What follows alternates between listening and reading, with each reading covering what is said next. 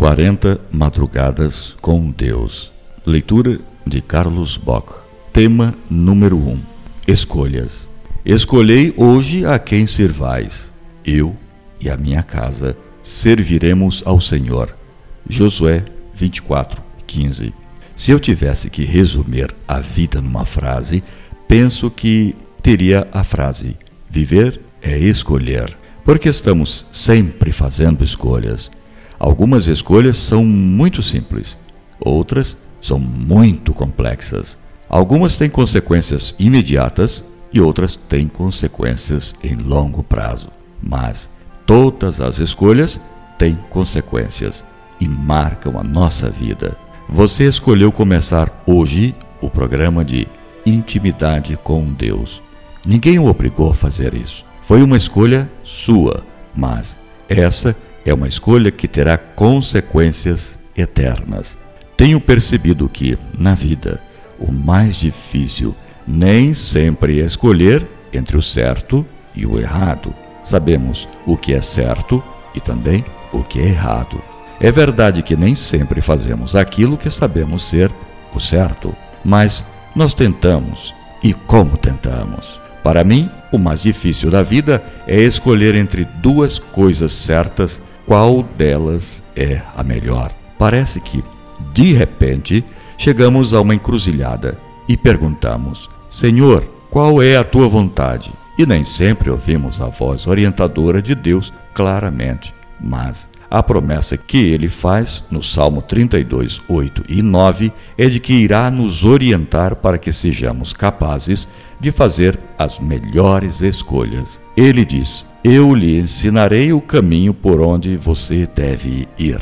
Eu vou guiá-lo e orientá-lo. Não seja uma pessoa sem juízo, como o cavalo ou a mula, que precisam ser guiados com cabresto e rédeas para que obedeçam Deus deseja orientar-nos para que sejamos capazes de fazer as melhores escolhas. Mas nem sempre o buscamos para orientação. Preferimos muitas vezes agir como irracionais, que para obedecer precisam de um cabresto. Cabresto e rédeas são instrumentos para domar animais. Cada manhã, ao começar um novo dia, deveríamos consultar ao Senhor sobre o melhor caminho. Mas não, Tomamos o caminho mais fácil, o caminho de sempre. Inclinamos a cabeça e nos submetemos teimosamente à rotina da vida, sem necessidade de pensar, raciocinar ou escolher. Observe que Deus não promete respostas, ele promete guia e orientação.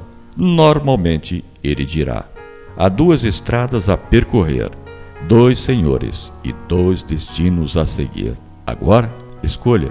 E como saberei qual é o melhor caminho? O filme O Mágico de Oz conta a história de Dorothy, uma pré-adolescente desencantada com a vida, que é levada por um redemoinho para uma terra encantada. Lá encontra três personagens que, de certa forma, representam as nossas indecisões. O homem de lata, que precisa de um coração. O leão medroso, que precisa de coragem. Mas o personagem mais encantador para mim é o espantalho, que precisa de um cérebro. Cada vez que o espantalho fala, não fala de si mesmo. Dorothy o estimula a dar sua opinião. Aproxima-se e, ao retirar o chapéu da cabeça dele, espanta-se e diz: Oh, mas só tem lixo aí. Ao que o espantalho responde: Sabe, há muita gente assim por aí. Gente que guarda muito lixo em sua mente. E o lixo que você guarda aí determina as escolhas que você faz, e a escolha que você faz determina quem você é. Deixe-me dizer isso de outra maneira e com outra ênfase. Há muita gente que guarda lixo na mente, e o lixo que você guarda aí determina a escolha que você faz, e a escolha que você faz determina quem você é. Há muita gente guardando lixo na mente através daquilo que ouve, daquilo que lê e também daquilo que vê. E as pequenas escolhas do dia a dia irão determinar as grandes decisões, nossas escolhas diárias, aquilo que iremos ouvir, ler ou ver. Por menores que pareçam os problemas, causam um impacto prolongado. Uma pequena concessão aqui, outra acolá.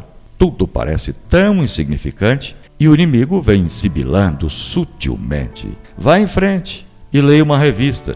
Não perca essa piada, ouça. Vá em frente e entre rapidamente desse site. Você pode acertar tudo depois. Não é uma coisa muito grande e cada escolha feita afeta a seguinte. A cada dia, a cada hora acordados, somos chamados para tomar decisões sobre o uso do nosso tempo, nossas atividades, nossa família, nosso emprego, nossas responsabilidades, nosso andar com o Senhor. Decidir obedecer não é uma coisa repentina, mas um estilo de anotações viva. Algumas vezes é fácil, outras extremamente difícil.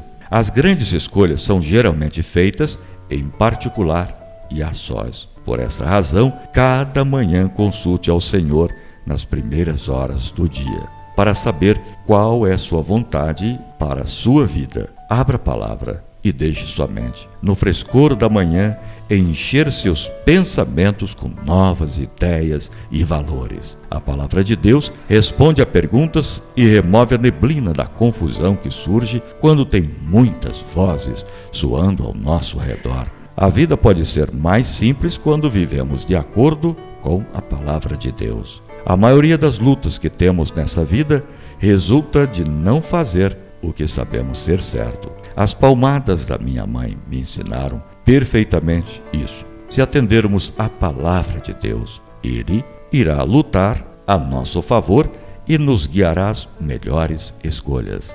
Decida fazer a vontade de Deus. Jesus disse: Só digo o que ouço meu Pai dizer e só faço o que o vejo fazer. Ele restringiu suas decisões à vontade de Deus. Se eu resistir à vontade de Deus, meu destino ficará apenas em minhas mãos. Mas, se for obediente à Sua vontade, meu futuro repousa nele. E se quisermos obedecer às orientações divinas, devemos também gastar tempo com Ele, ouvindo o que Ele diz. Nossas escolhas não podem ser melhores nem maiores do que o fundamento que colocamos na oração. A oração é uma necessidade quando enfrentamos decisões com consequências eternas. Por isso, precisamos hoje ser capazes de fazer a maior de todas as escolhas. Precisamos dizer como Josué: Escolhei hoje a quem servais. Se os deuses a quem serviram vossos pais que estavam além do Eufrates, ou aos deuses dos amorreus, cuja terra habitais. Eu e a minha casa serviremos ao Senhor. Josué 24, 15. As escolhas que você faz determinam quem você é. Pense agora e repita para você mesmo lições que aprendi hoje. Você é capaz de citar pelo menos três? Colocando em prática Estabeleça um compromisso com Deus de dedicar-lhe um tempo diário em sua vida. Mas quando e onde? Só você pode responder essas perguntas. Tenha um excelente dia e aguarde o segundo tema. Que Deus te abençoe ricamente. Um abraço do irmão Carlos Bock.